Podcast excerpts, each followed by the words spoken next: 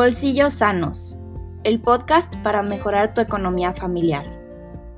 Bienvenidos al podcast Bolsillos Sanos de la Caja Popular Colonias Unidas, donde descubrirás conceptos de finanzas personales, buenos hábitos financieros, una economía alternativa y cooperativista, acompañado de tips prácticos para aplicar en tu vida diaria. Te invitamos, quédate con nosotros.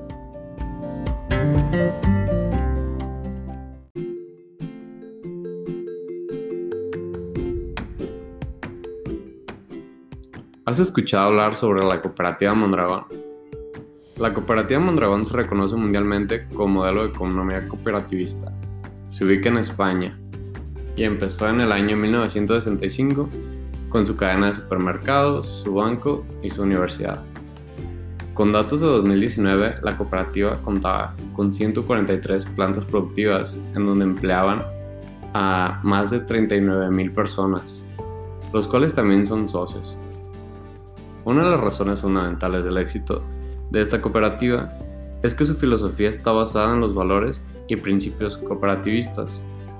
Los principios son el vínculo abierto y voluntario, control democrático por parte de los miembros, participación económica, autonomía y la independencia en relación con el Estado y las organizaciones, el compromiso con la educación de los miembros de la cooperativa, cooperación entre cooperativas y la contribución para el desarrollo de la comunidad.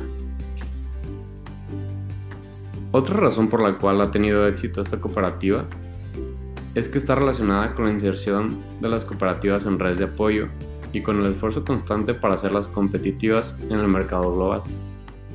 Estas cooperativas tienen un mecanismo central de ayuda mutua entre las cooperativas que siguen la lógica de la integración vertical y que está compuesta por subgrupos de empresas que desarrollan actividades económicas complejas y una de las más grandes empresas que colabora es Fragor, que reúne cerca de 15 fábricas cooperativas con un alto grado de integración vertical que producen bienes de consumo.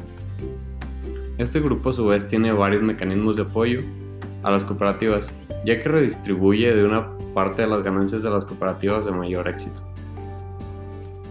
Por otra parte, las cooperativas fueron criticadas por las ciencias sociales, ya que decía que eran intrínsecamente inestables, y por esto estaban sujetas a un dilema estructural democrático y la vuelve más lenta en la toma de decisiones, comparada con las empresas capitalistas.